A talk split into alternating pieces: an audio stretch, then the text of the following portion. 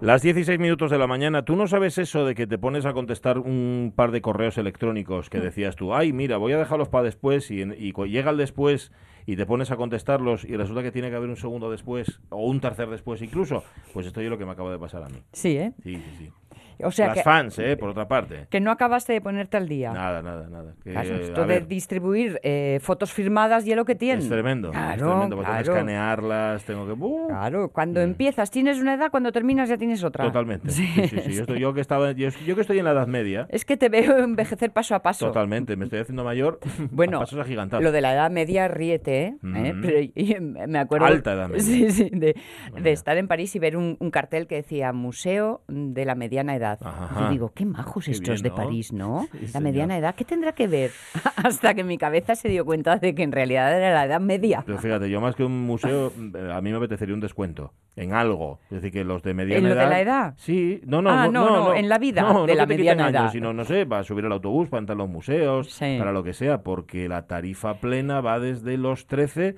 mm, 13, 14 hasta los 65. Sí. Y ahí estás pagando, pagando, pagando. Bueno, salvo que seas estudiante, etcétera. Claro, pero, pero también hay carne juvenil. Si es, que, es- que en realidad solo quedamos nosotros. Eh, pero no cuelo. Los del medio. Nada, nada, por supuesto. A ver, los de nuestra edad, esto que Te yo... paga todo. Ya lo habías, claro, y esto ya lo habías pensado, ya le habías dado 100 vueltas, no solamente Sí. te lo digo a ti, sino al oyente que ahora mismo se echa las manos a la cabeza diciendo, ¿qué os habéis enterado ahora? Hmm. Pues no nos hemos enterado ahora, pero llega un momento en el que reflexionas. Y lo mismo que te vas a poner a contestar correos electrónicos Sí. es esto, ¿qué estoy haciendo con mi vida? ¿Eh? Pagar y pagar y pagar. Y te pones a mirar, tú estás calculando, dices, bueno, para acabar el mes me queda tanto, y de repente, ¡pum!, te viene, y, y vi- ay, ay, pues ya no me llega. Sí. ¿No? Ya está. Y Yo cuando era pequeña tenía un, un truqui con lo Mm. de el- el- la paga, bueno, la paga, nunca hubo paga, pero en Ya. fin, el dinerito y tal, ¿no?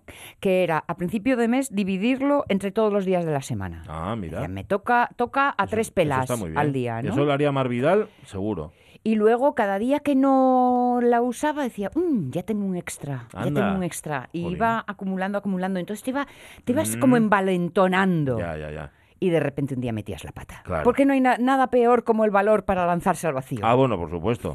Sí, sí. Y, el, y el valor, tú que ya conocías el valor del dinero, no conocías tu propia temeridad. Ahí está. A la hora de es gastarlo. cuando descubres que Ya. no hay forma de mantenerlo cerca. Esta reflexión que acabamos de hacer no corresponde a un jueves. Los jueves son días, se sabe, se sabe incluso, mm, para algunos mm, superan a los viernes, son mejores que los viernes todavía. Sí. ¿A quién prefiere un jueves o un viernes? A mí los viernes me encantan, pero los jueves Los están jueves muy son maravillosos. Son como la antesala de todo. Y... todo está por venir. y todo lo bueno está por llegar. Sí, sí, incluso la víspera del fin de semana, que Incluso, es el viernes, ¿no? incluso. Y ahí está. Bueno, pues esta reflexión que acabamos de hacer es para amargarle el, el jueves a más de uno, sobre todo, sobre todo el último jueves del mes en el que estamos, que es Sí. día ya 20, ¿qué? ¿Es hoy? ¿26? Seis. Tengo un lío yo. Sí. 26. Sí, sí, sí, sí. Claro, y, eh, me estáis diciendo que tengo que pagar que todavía no que todavía no terminó de pagar lo de lo de este mes y ya mm, hay unos números rojos ahí en la cuenta y encima me estáis contando que esto hasta los 65.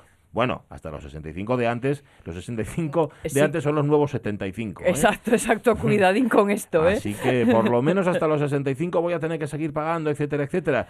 ¿Qué vas a hacer, chica? Bueno, Y oye, así. y, y- y- y que tengamos la oportunidad de hacerlo. Hombre, va. ¿Sabes? Eh, que, sí. que a veces... Siempre mucho peor no poder. A veces hay que plantearse las cosas de forma No que hieran lo menos posible. Pues sí.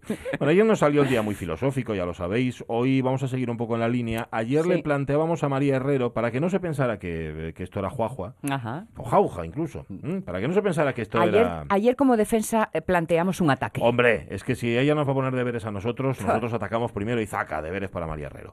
Y le planteábamos eh, varias cuestiones, entre ellas si todas las opiniones son respetables.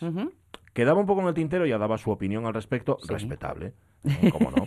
Pero eh, eh, de- decía, vamos a planteárselo también a los oyentes, eh, los oyentes que en efecto nos cuentan tantas cosas todos los días Sí. y opinan o les obligamos, bueno, entre comillas, ¿eh? Mm. les hacemos opinar de tantas cosas, nosotros las suyas las respetamos, pero ¿qué piensan ellos? ¿Qué piensan Sí. los oyentes? Y luego otra cosa, mm, ¿sueles tener tu propia opinión? Yo de, de la mayor parte de las cosas, te estoy hablando del 90% de las cosas, no tengo opinión. Ya. Eh, porque me pongo a mirar y me acuerdo de lo de mi madre. Dice, todas las cosas son dos cosas. Y Sí. pues, es que si lo miro desde el otro Sí. lado, no opino lo mismo, ¿no? Coima, pero entonces lo que tienes son dos opiniones en vez de ninguna. Ah, bueno, eso que tengo de más. Claro que te- Bueno, pues si alguien ¿no? necesita alguna opinión al respecto, yo se la regalo. Tienes repe. Bueno, a- aparte, No, no, no tienes repes que son cromos diferentes. Son difi- de son un lado y del otro. Son distintos. Defectuosos los dos. Mm, nosotros tenemos además una ventaja sobre el resto de las emisoras de radio, las ricas, las que están a izquierda, derecha y todo lo demás, tenemos una ventaja que es que nosotros no pretendemos que nadie opine lo que opinamos nosotros. Que si luego resulta que cuela, bien. O sea, que no utilizamos esto como para, oiga, opinen ustedes esto. Mm, Eh, me- si se fijan, hay otras emisoras en donde esto no sucede. Con lo cual, quien quiera opinar, que opine. Y nosotros encantados. Mm, y respetando. 984 10 50 48. Voy a decirlo más despacio. 984 10 50 48 para, para el que quiera llamar. Vale, ¿vale? muy bien. Para que esté interesado en llamarnos. Eh, ya sabéis que la vía habitual es Facebook, pero si queréis hacer una llamadina de teléfono tampoco tenemos ningún problema. ¿Vale? ¿Tú tienes opinión sobre todas las cosas? No, sobre todas las cosas no. ¿Sobre muchas cosas o sobre pocas? Pues... eh, Algunas. a- algunas Tres. tengo la opinión em, que ya de mano, ¿no? Ajá. Pero mm, ah, eh, tiendo mucho a escuchar Bien, y luego darle mi propia vueltina. bien. Ya ves que yo siempre soy la del pero, ¿eh? sí. la toca un poco que- la rosca de vuelta. Cada vez que Sonia viene y dice un pero, a mí me sale una cana. Cuando, cuando le dice fuera de antena me da igual, pero cuando le dice de antena decía pero, digo uy, uy, uy. Pelo por- blanco. Pelo blanco al, al canto. Em, opiniones respetables son acordados también. Yo creo que nos lo recuerda algún oyente aquí de la radio mía que muchas veces las opiniones que tenemos no son nuestras. Creemos Cierto, que son nuestras, pero las hemos adquirido con el tiempo. Bueno, porque son cosas que se van compartiendo. Ya. Y a mí me encanta cambiar de opinión cuando el argumento que recibo tiene más poder A que el que tenía almacenado. A mí también si me pagan. Yo si me pagan cambio de opinión. Yo soy como Groucho más, ya sabes. Tengo unos principios, pero si no le gusta tengo otros. Las 10 y 12. Sintonía, Fabián Solís. La radio es mía. Pachi Poncela.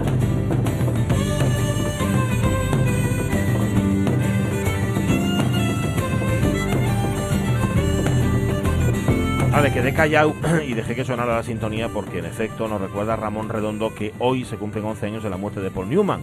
Oh. Y puso una foto de Paul Newman que da igual la foto que pongas de Paul Newman. Qué feo me veo. O sea, yo veo una foto de Paul Newman y mi reflexión no es qué guapo era este hombre, sino qué feo soy yo. ¿no? Pero bueno, en cualquier caso él sin ofender, ¿eh? O sea, él era guapo, pero no de estos Sí, que es molestan. verdad, a sin repunar. No, no, sin repunar. Me acuerdo de estar en unos estudios de doblaje en Madrid con Nacho Martínez, Ay. precisamente. Y estaba allí el- la persona que doblaba a Paul Newman en aquel momento. Estaba hablando de los 80, hace unos cuantos años. Ah, Rogelio, ¿qué se llamaba? Acuerdo de, se llamaba Rogelio. de estar tomando un cafetín y decirle, por favor, Ay, por favor, dime cosas. ay. Déjame que cierre los ojos y dime cosas. Y te las dijo. Bueno, Bueno, eso ya queda en eso, nuestra vale, intimidad. Vale, vale. Rogelio, yo, si era el mismo, ¿eh? Yo creo que era Rogelio Hernández, que se murió en 2011. Si era él, ¿eh? Creo, creo, ¿eh? Posiblemente, Sí, hacía de Marlon Brando, de Paul Newman, de Michael Caine, de Jack Lemmon. Ay, el Claro. poder de la voz. Sí, señor. Rogelio Ah. Hernández Gaspar. De eso del poder de la voz tenemos que hablar un día de estos, que Mm. ya sabéis que tenemos audiodrama a la vista, Ay, ¿eh? Para la noche Es verdad, blanca. está vibra. Bueno, pero eso ya lo. No, hombre, y un día le preguntamos por el poder de la voz, aquí no y vuelve a la radio mía, que es Miguel Fernández. Hombre, acústico. que claro. algo- Que algo sabe del poder de la voz. Si nos estás escuchando y no tienes tema para hoy, Miguel Fernández, ya sabes. El Vete tomando nota. El poder de la voz. Bueno, Sonia Villaneda está lista. Hoy recuperamos a Jorge Alonso, aunque está de viaje, porque ya sabéis, le gusta mucho restregarnos sus vacaciones. No solo, Ah. es una cosa de familia. Su hermano Juan También lo le hace. gusta. Es verdad, es bueno, verdad. él se ha ido a Liverpool a, no sé si a fomentar o a calmar su Beatlemanía. Y hoy que está camino de Manchester se ha visto en la obligación de contárnoslo. Vale. esperemos tener buena comunicación. tiene que empezar a desahogar ya, ¿no? Tiene que sí. De que tanto vivido. Es que cuando bien. vuelva aquí va a ser insoportable. Eso sí que va a ser de repunar. O sea que hoy va a entrar Jorge y eh, cuando hablamos de él muchas veces itinere. Sí, bue- sí, sí, en itinere hoy total. itinere pero dentro. Sí, sí, va a estar en el bus. Hoy Vale. directamente que va a Manchester. Vale, vale. Y está Fabián Solís también a los mandos. Ahí está. Mm, vamos a hacer un viaje, un pequeño viaje. Un viaje hacia el futuro, pero realmente hacia el pasado. Un poco en un Sí. DeLorean, algo así. Que suene en los 80, por favor.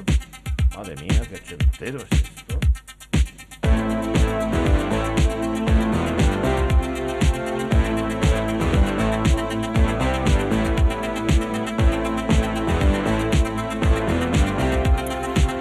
Cuidado, cuidado, cuidado que se me está cardando el cabello. Se te está- sí, un poquitín. Esto, esto era de Human League, ¿no? La Liga Humana. ¡Opa! Mira, no lo hubiera rec- recordado el nombre, Yo- pero... Yo, tengo que comprobarlo. Yo creo que.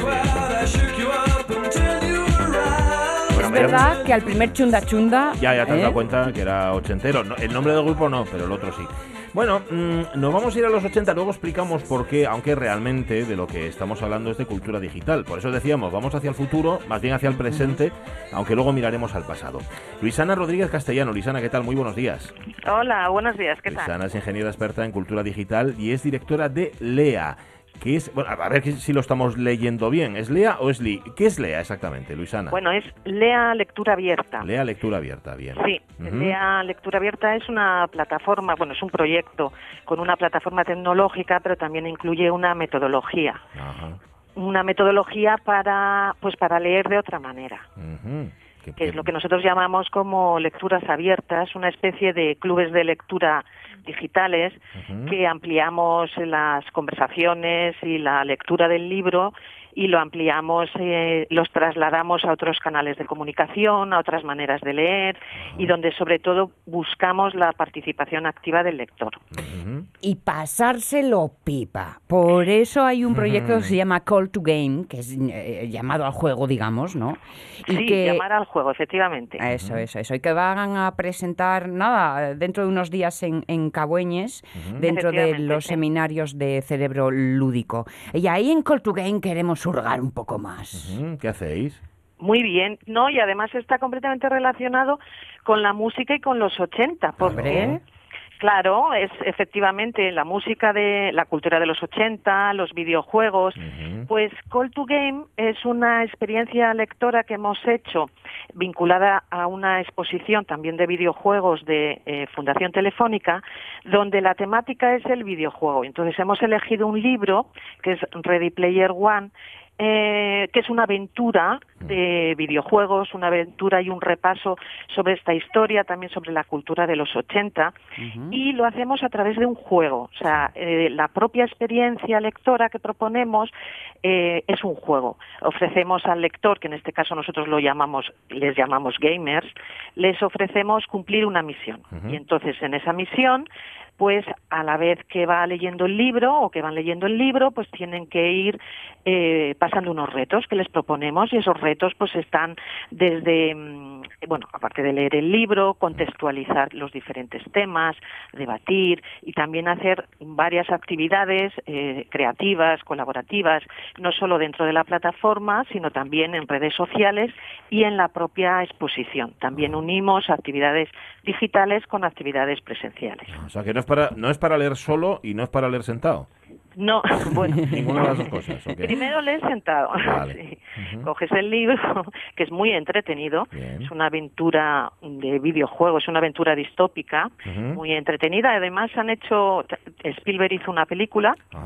Eh, bueno, ahora van a sacar ya la segunda, que va a ser Ready Player 2, en lugar de One. O sea que ya tenemos la segunda parte. Y efectivamente es para leer tranquilamente, pero luego para disfrutar, jugar eh, aprender, eh, contextualizar, debatir, eh, crear, bueno, un poco todo. Si alguna vez algún jovenzuelo ha pensado que leer puede resultar aburrido, ojito, que entonces no se ha encontrado con Game.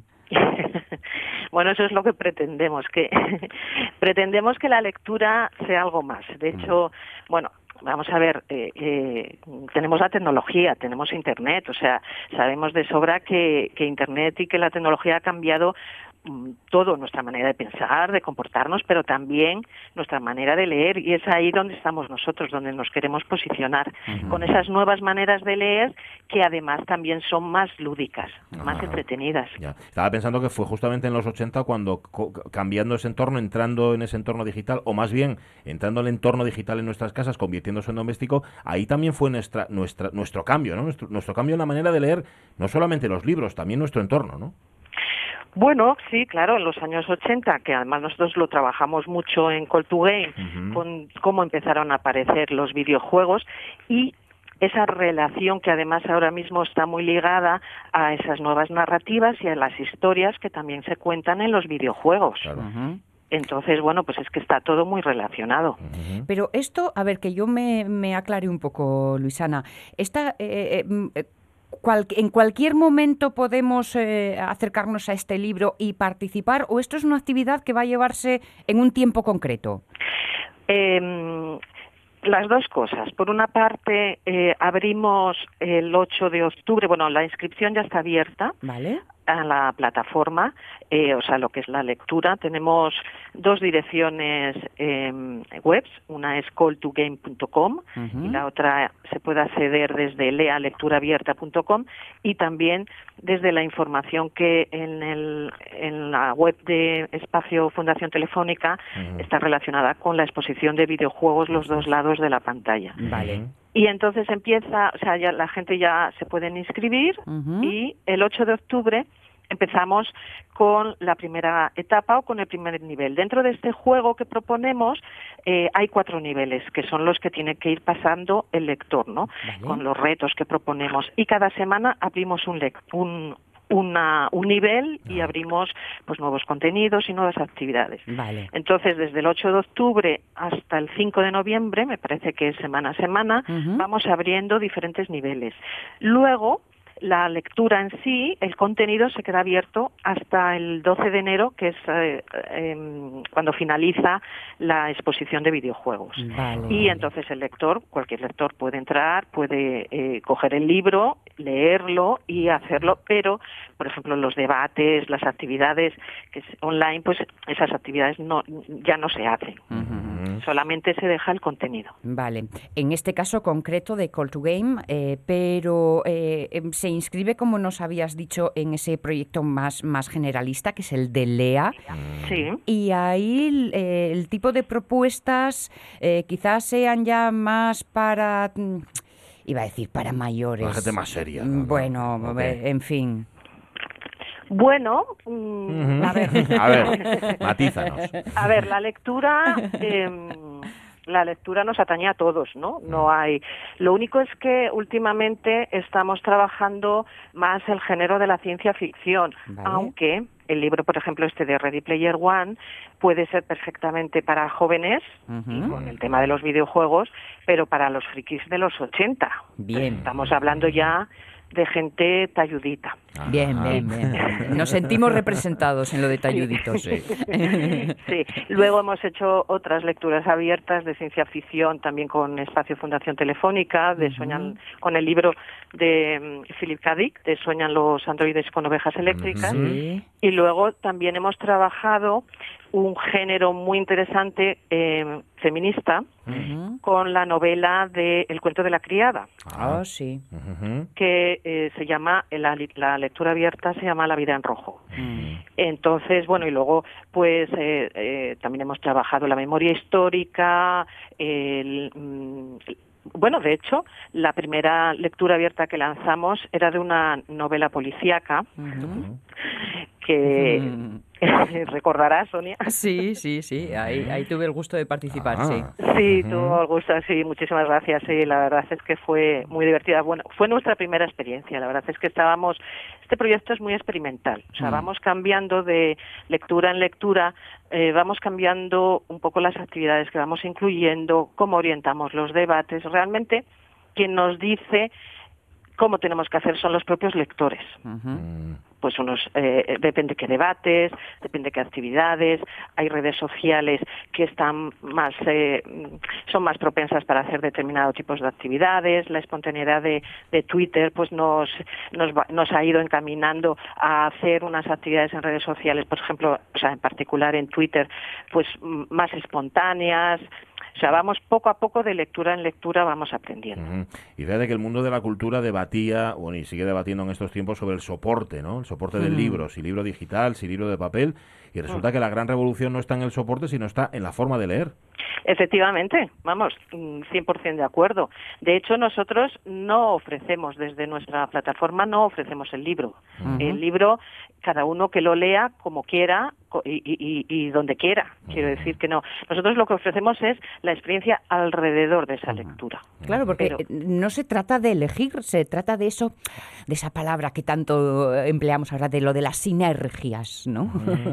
Sí, bueno, se trata de añadir y de sumar. Eso, eso, sí de añadir y de sumar, efectivamente. Entonces, bueno, eh, lo que ocurre es que con nosotros no solo se lee, o sea, eh, hay que dedicarle tiempo y hay que dedicarle ese ese interés, ¿no? Y ese cariño en coges un libro y, y, y y lo estrujas hasta el máximo. Pero es que además esto se ha hecho toda la vida en realidad.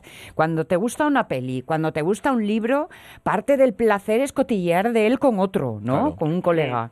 Mira lo que hay y tal, y a ti qué te pareció, y entonces yo. Pues es esto, pero con colegas por todo el mundo. Efectivamente. Eso es lo bueno que nos ofrece la tecnología, que lo podemos hacer de, con, gente de todo el mundo. De hecho, nosotros, bueno, ahora mismo solo, está, solo estamos en castellano, ¿no? Pero tenemos muchísima gente que participa en la comunidad LEA mm. de, de Sudamérica, vamos, de Hispanoamérica. Claro, claro. Sí, sí, sí. Y además es, eh, son lectores que en redes eh, sociales em, están ahí, participan y funcionan fenomenal. Pues para conocer Coltugain y de paso para conocer Lea, la cita es en Caboñes, en los encuentros de Caboñes, del 10 al 13 de octubre, dentro de los seminarios de Cerebro Lúdico. Lectores, lectoras, no se lo pierdan. Luisana Rodríguez Castellano, em, directora de Lea, muchísimas gracias por haber estado con nosotros. Pues muchas gracias a vosotros. Un fuerte abrazo. Venga, un abrazo muy fuerte.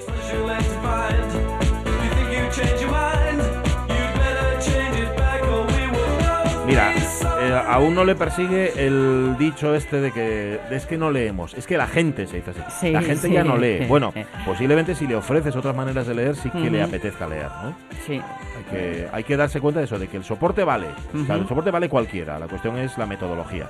Y de eso valea, precisamente. A mí me parece esta una idea guapísima que, eh, bueno, está asentada en Madrid, pero que dirige esta langreana, ¿eh? ojito. Hay que decirlo, hay que decirlo porque hay que hacer patria casera, que por eso además nos gusta presumir de ello aquí.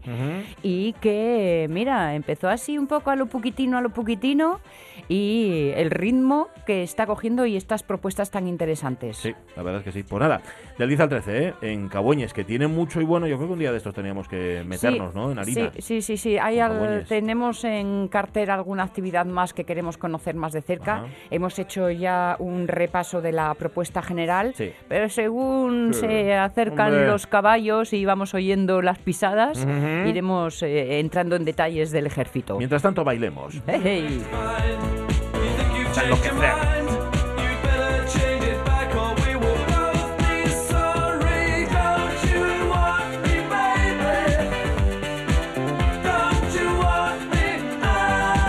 De verdad no me quieres, baby. Eh, pero ¿cómo puede ser que no me quieras de verdad que con no. lo bien que canto? Con este plexiglas que llevo. Dice María Sumuñiz, ¿sabéis? Yo tengo una ventaja a la hora de pagar. Como Samuel, su rumbero, ¿eh? ¿Sí? Tiene diversidad funcional, tiene tarifa reducida e incluso acceso gratuito a muchos sitios. Y yo como acompañante suelo gozar de esos privilegios. Bueno, Mira tú, antes que hablábamos de que a cierta edad ya lo único que haces es pagar, pagar, pagar. Oye, hay que sacarle partido a toda la vida.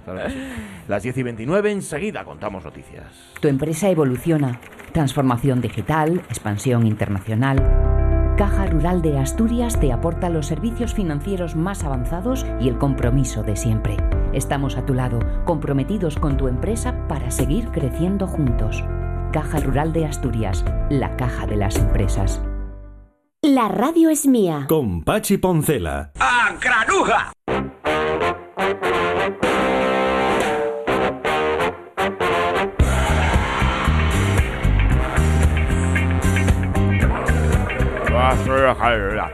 A veces en esta sección de las noticias de la radio mía encontramos o rebuscamos noticias que están allí un poco escondidas. Esta que tenemos ahora no está escondida, sino que la ha visto prácticamente todo el mundo porque ha aparecido en la primera página y en todos los titulares. Bien, como tantas veces nos recuerda Jorge Alonso, comillas, habla para que te vea. ¿Sabe cuál es su problema? No sabe cuándo hablar y cuándo callarse y eso le convierte en un tonto administrar los silencios, ¿verdad? Qué bueno es. Los sé que callados también son tontos, pero es que en cuanto abren la boca, ay amigo. Lo confirman. Y se entera todo el mundo, además.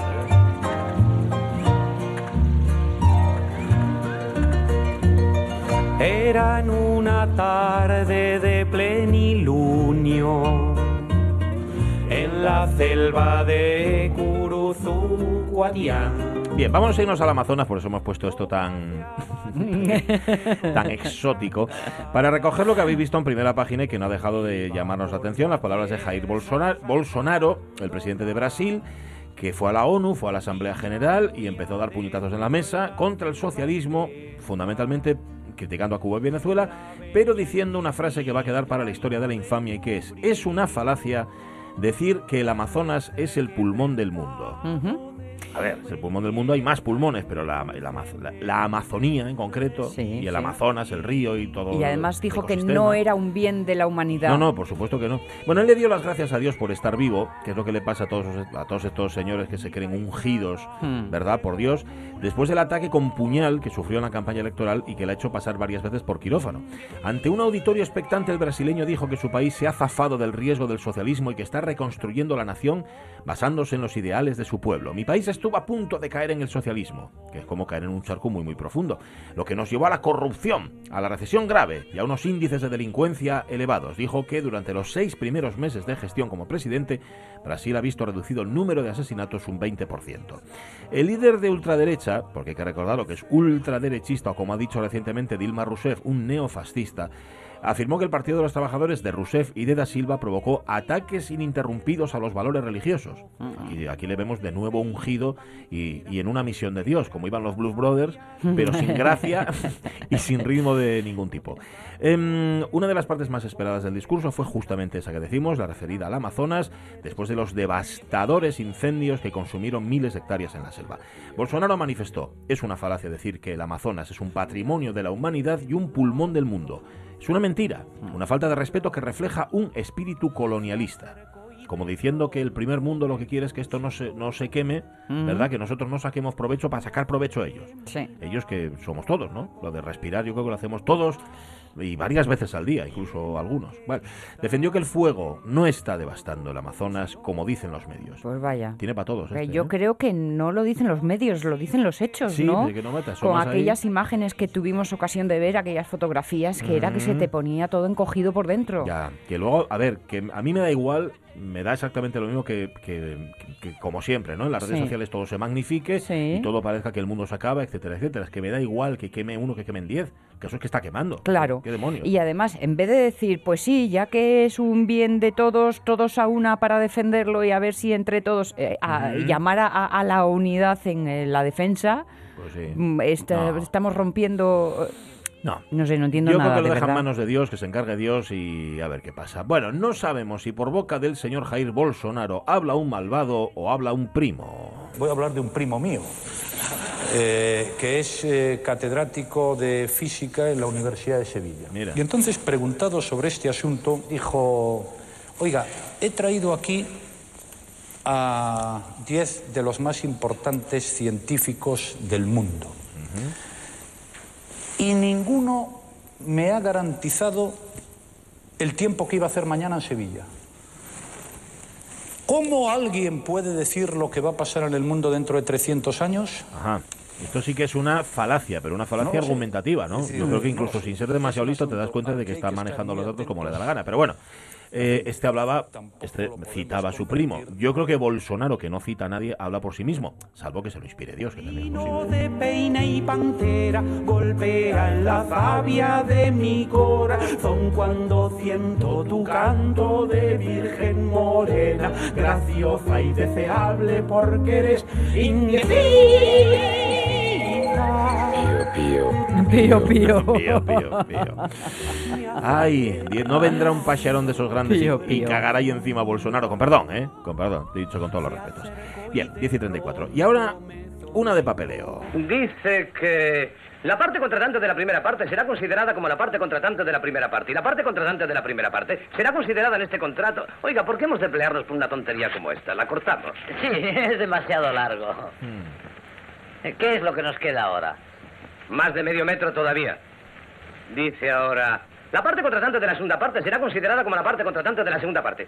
Eso sí que no me gusta nada. ¿Qué le encuentra? Nunca segundas partes fueron buenas.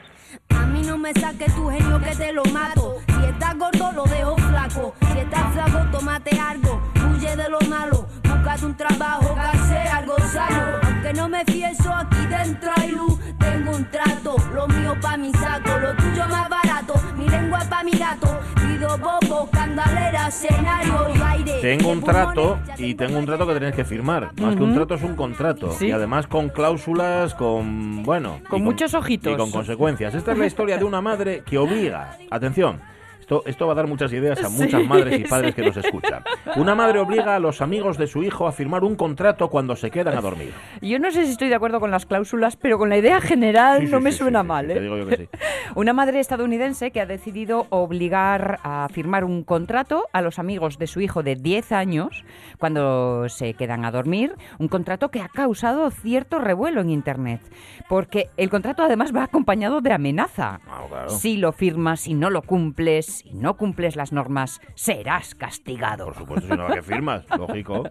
Estas reglas han visto la luz gracias a la web Reddit y mm, colgado por un usuario de Estados Unidos. Lo primero, queda terminantemente prohibido tocar o hacer cosquillas a cualquiera.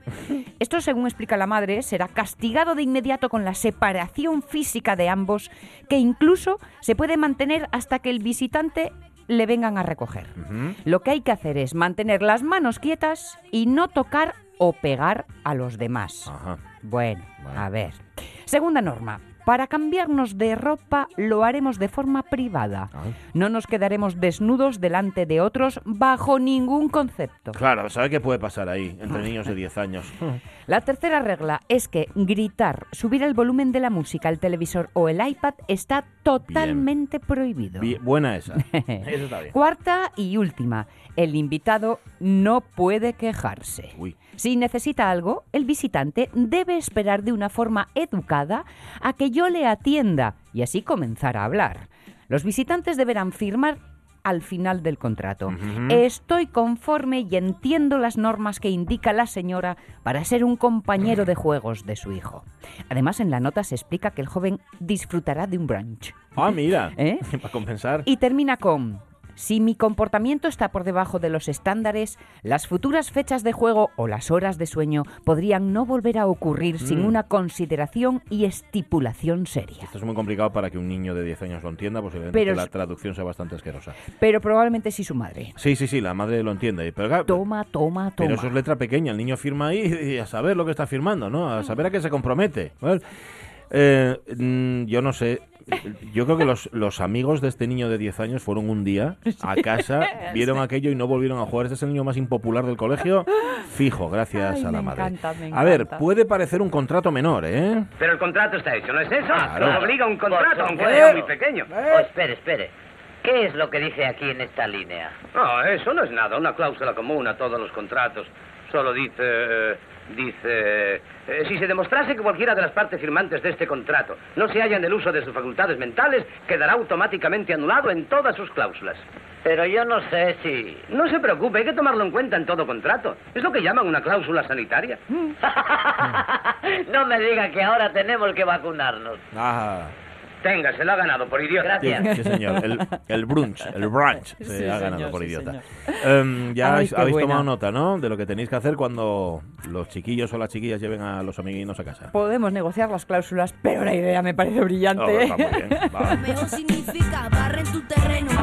que suena, Doble contra nada a que va a aparecer algún otro contrato similar, pero redactado en el sentido totalmente contrario. Posiblemente. ¿Dices de hijos para padres? No, o de padres para hijos, pero con normas que está prohibido no reírse. Ya. ya lo verás. Sabes que solo va a explotar la publicidad también, ¿no? Pues quizá. sí, señor. Las buenas ideas siempre se las apropian. Tengo un trato, lo mío para mi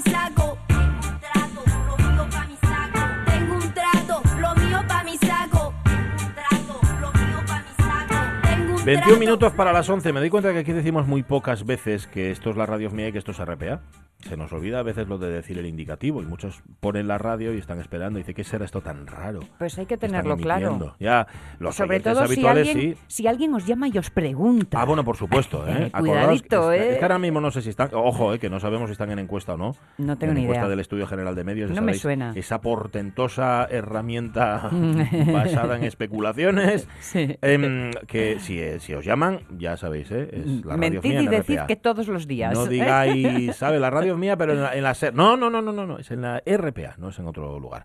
Hoy es 26 de septiembre, quedan 96 días para finalizar el año. Cada vez que os decimos esto, Hmm. yo, sé, yo sé que hay oyentes a los que les... Es un clavo en el, ¿eh? una puñalada en el corazón. Porque les recuerda que tienen un día menos para enmendar su conducta. Una espada de Damocles Pues ala, seguía así. sobre nuestro presente. 46 a.C. En Italia, Julio César inaugura el templo de su ancestro mítico Venus Generatrix en el Foro de César. Cumplía así una promesa, la que había realizado antes de la batalla de Farsalia. Habéis prestado atención, ¿no? Inaugura un templo de su ancestro mítico. A este Julio se le iba mucho a la olla. ¿eh? Hmm.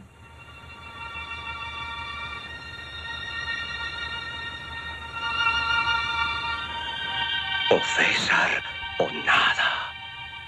Emperador del mundo. Mm, Mi mundo.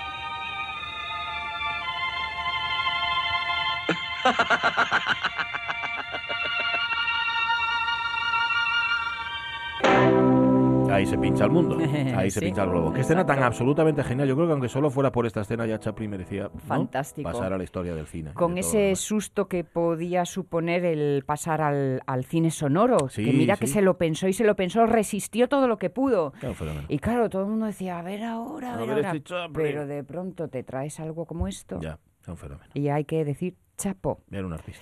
La batalla de. Farsalia, no hace mucho que Jorge nos la Habló, contaba, sí, ¿os sí, sí, acordáis? la eh? contó, pero mira, no nos había dicho lo del templo. Ah, Pues Eso ahí lo había tienes, guardado, ¿eh? ahí Para lo él. tienes. ¿Qué más? ¿Qué más pasó? 1687, Sí. en Atenas, en Grecia, el Partenón, que era utilizado como depósito de explosivos, queda parcialmente destruido por el bombardeo de las fuerzas venecianas conducidas por Francesco Morosini.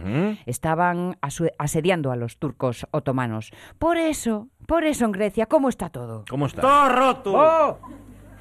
Todo tirado por el suelo. Claro, normal. Viejo del año la pera. ¿Tenéis el Partenón allá arriba en la Acrópolis y lo dedicáis a meter explosivos dentro? Pues ya me dirás tú.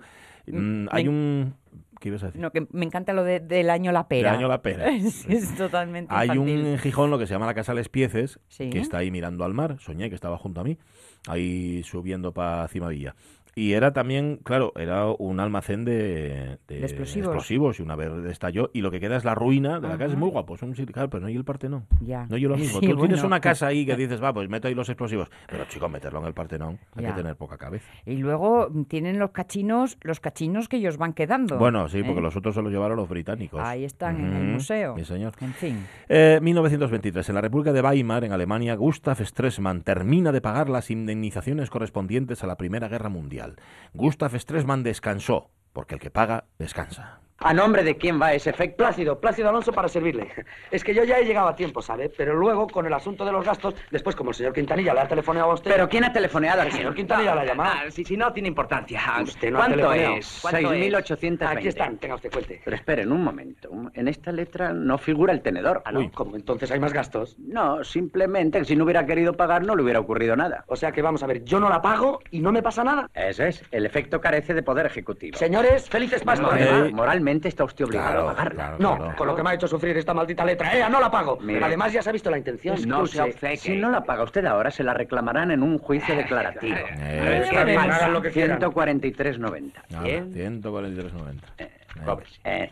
Mire, ya cojo las letras sin ilusión y sin nada. su letra. Muy En bien. cambio, muchísimas gracias, señor Gil felices su Saludaré a papá ¿eh? en su nombre. Ajá, ajá. Bueno, pues nada, el que paga descansa. Por cierto, Sí, y Gustav el que cobra Stresemann también. Lo- no lo hemos dicho, Stresemann era el canciller y ministro de Asuntos Exteriores de Alemania, que le tocó todo al pobre. Entre otras cosas, pagar las indemnizaciones por la Primera Guerra Mundial. Eso sí, le dieron el Nobel de la Paz, ¿eh? en el 25.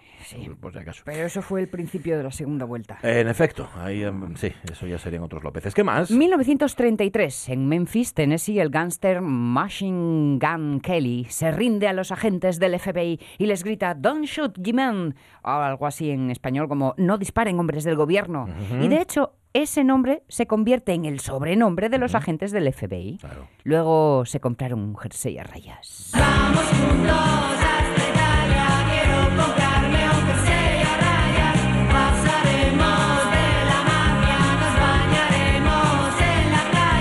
ver, es una especulación, no sabemos si llegaron a comprárselo. ¿Sabes? Porque dice, quiero comprarme un jersey a rayas. Sí. Otra cosa es que se lo compraran. G-Men, claro. Ahí viene lo de los hombres G. Hombres del gobierno. Sí, señor. Creo que es con James Cagney, puede ser la película. De los G-Men. Mm, Pues podría, podría. Que le pega todo, ¿no? Le pega todo, exacto. Que no sé muy bien si hacía de malo o de bueno. De malo. Hombre, de malufijo. Estaba pensando en eh, los eh, los Heyman. Sí, ¿eh? Los He- no, los He-Man. Heyman, Heyman, si algo jugará con el sonido para hacer ahí. Puede ser. Van a estar en los G. Vamos a dejarlo Vale, ahí. sí. Año 60, en Chicago, en Estados Unidos, se lleva a cabo el primer debate televisado de la historia entre los candidatos presidenciales Richard Nixon y John Fitzgerald Kennedy. Aunque el realizador prefirió no hacer caso, Hmm. se estuvieron haciendo ojitos todo el debate. Y ojos más bonitos usted. Debajo de esas dos cejas. Sí. No. Sí. sí. Bueno, ¿Eh? mire usted, cada uno en su sitio. Ay. Déjeme en paz, ¿eh? Déjeme vivir. Ajá. Es cuando Nixon se cabreó, ¿no? Porque no, no había manera y que Kennedy venga a mirar para él y todo lo demás. Oye, hacía mucho que no veía estos vídeos antiguos del intermedio. Siguen haciendo unos vídeos estupendos, el programa de la sexta, de esto de combinar personajes unos con otros que no tienen nada que ver, pero los de Ortega Cano y Pajares, a mí es que me parecen... Yo lloro de risa viendo, mira que los vi veces, ¿eh? ¿Qué más pasó? ¿Qué más? ¿Qué más? Nos vamos al 69, es cuando Reino Unido publica el Mm. álbum de una banda británica, Sí. The Beatles Abbey Road. El último grabado, no el último publicado que fue Let It Be, ¿eh? Bueno, en definitiva, una maravilla. Pues sí.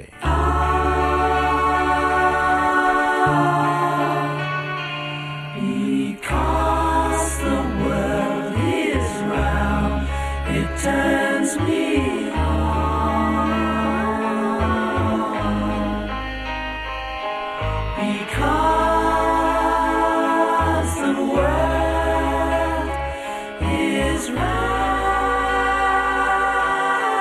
aquí tienes a los Beatles demostrando que ellos también eran mejores que los Beach Boys, ¿verdad? Because the wind is high, it blows my mind. 50 años justos. Fue la vuelta a los estudios con George Martin. De hecho. Martin habló con, con McCartney, McCartney habló con los demás. Mar- eh, Martin le dijo a, a este a Paul McCartney, grabamos un disco más, grabamos uno más, pero como solíamos grabarlos. Hmm. Y fue, en efecto, un disco como solían grabar los discos. Y, de hecho decía, decía Harrison que no sabía, ellos no sabían, no tenían la conciencia de que este era el último, iba a ser el último disco de los Beatles. Ajá. Ya decimos que luego salió Let It Be con todas aquellas incrustaciones que, de la producción aquella de Phil Spector. Bueno, Sí, sí. Le- eh, Abbey Road es una preciosidad. Y es el disco, ya sabéis, el del, el del Paso del de Cebra. Paso, Ahí está. de Abbey Road, 50 exacto. años. Hoy nos va a llevar Jorge no a Abbey Road, sino antes, a Liverpool, donde se conocieron todos estos. Para 1988, Ujú. en Corea del Sur, Sí. el atleta Ben Johnson debe devolver su medalla de oro de los 100 metros lisos que había conseguido en las Olimpiadas de Saúl. ¿Por qué? Porque dio positivo en un control de antidopaje. Ujú. Hoy le pusieron verde. Gamberro, tú Ya. eres un gamberro. Tira para afuera que te voy a contar un cuento. ¡Gamberro! Nada, tira, tira que ya te enseñaré yo, ya te enseñaré. Sacándolo del vestuario. ¿Qué es eso, Manolo? ¿Un delincuente? No, un gamberro. Mm. Que eso es lo que eres, un gamberro. Que parece mentira que seas amigo mío. Ay, Vamos. qué descrédito. Aquí ya hablamos de Ben Johnson hace poco. ¿Y qué Sí. ojos tenía Ben Johnson, eh? Mm, ¿Te acuerdas de cómo tenía los huellos Ben Johnson? Mm. Has de buscar una foto suya. Inyectados. Inyectados en sangre totalmente y, y así como muy para afuera, como muy que, se, que Sí. si le aprietan un poco la cabeza se le sale. En, en parado tenía cara de seguir corriendo. Ah, sí, sí, sí. ¿No? Igual era por la velocidad, fíjate, por lo que se quedaban así los ojos. Año 2005, en Italia, Silvio Berlusconi y tres dirigentes de la Fininvest son absueltos de sus cargos, gracias a la Hmm. ley sobre absoluciones que había casualmente sido aprobada el día anterior, Oh, estaba prohibida la apelación. Abuelo, 12 compañeros de clase dicen que tienes que ir a la cárcel. ¿Cuántos sois en clase? 30. Bueno, las cifras cuadran. Según una encuesta que encargué, al 30% de los italianos les gustaría que fuera a la cárcel. ¿Por qué? Porque me acusan de fraude fiscal, falsedad contable, corrupción en acto judicial, todos los delitos que cometen otros, no tu abuelo. ¿Y vas a ir? No, porque estoy cuerdo, mientras los magistrados están perturbados y nos odian a ti y a mí. ¿Y también odian al abuelo? No, porque ella es guapísima y lee libros difíciles. Abuelo, creo que nadie debería ir a la cárcel. Eres un magnífico garantista y estoy de acuerdo contigo. El mundo con el que sueño es un mundo sin cárceles. Ahí está. Hemos puesto solo este fragmento de la película Silvio, que ojo, ¿eh? Mm, desconcierta un poco. Hay mm. quien se ha llevado a la impresión de que, bueno, incluso es condescendiente. No es verdad. Yo creo que lo interesante, mm, bueno, no es reflexión mía, sino después de darle muchas vueltas, de la película es darse cuenta de cuál es el título en italiano, que es Loro. Mm. Loro son ellos. Ellos son los que rodean a Berlusconi, los que construyen, digamos, a Berlusconi. No le quita ni una parte de culpa de nada. Lo único es que a veces tienes la impresión de que te resulta simpático el personaje y reculas un poco diciendo, ¿cómo puede resultarme simpático Berlusconi? No, no, no puede ser. bueno, porque nada es blanco-negro, pero... Ya. Eh, 10 y 51 minutos de la mañana. Mm, nos vamos. ¿Nos hacemos a la mar?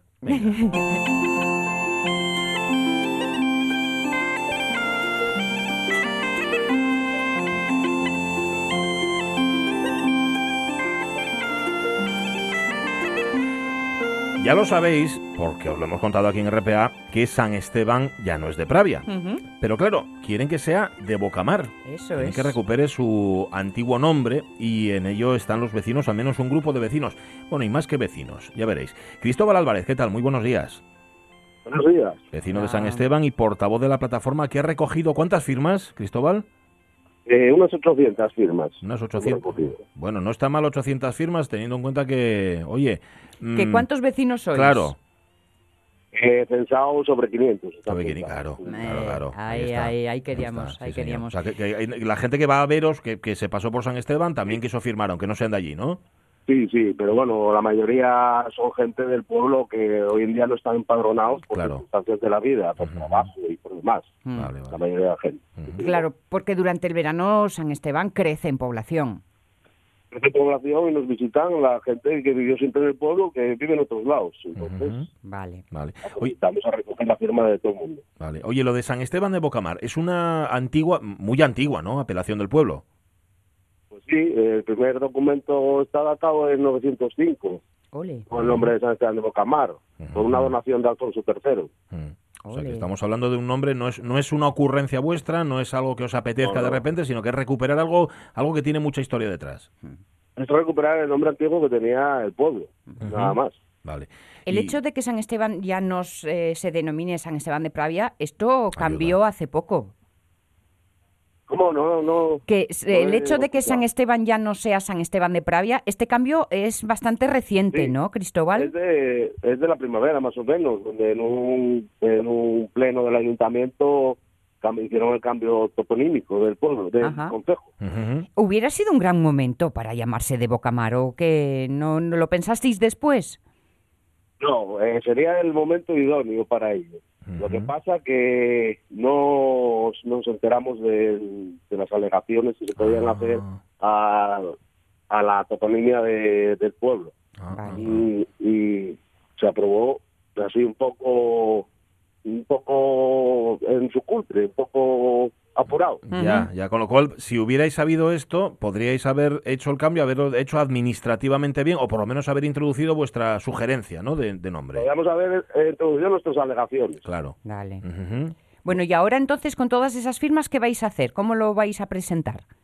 Nosotros ya lo hemos presentado en el ayuntamiento. Nosotros en el escrito lo que queremos es que por, en, pleno lo aprobaran directamente. En cambio, eh, la toponimia de San Esteban, que es lo que tienen aprobado ahora mismo, a San Esteban de Bocamar. Vale. Eh, desde el ayuntamiento nos indica que lo que quieren hacer ellos es una especie de referéndum porque es un es un cambio de calado, cambiar el nombre de un pueblo y que no quieren ellos hacerlo, sino que decida el pueblo si, si quieren cambiar a Bocamar.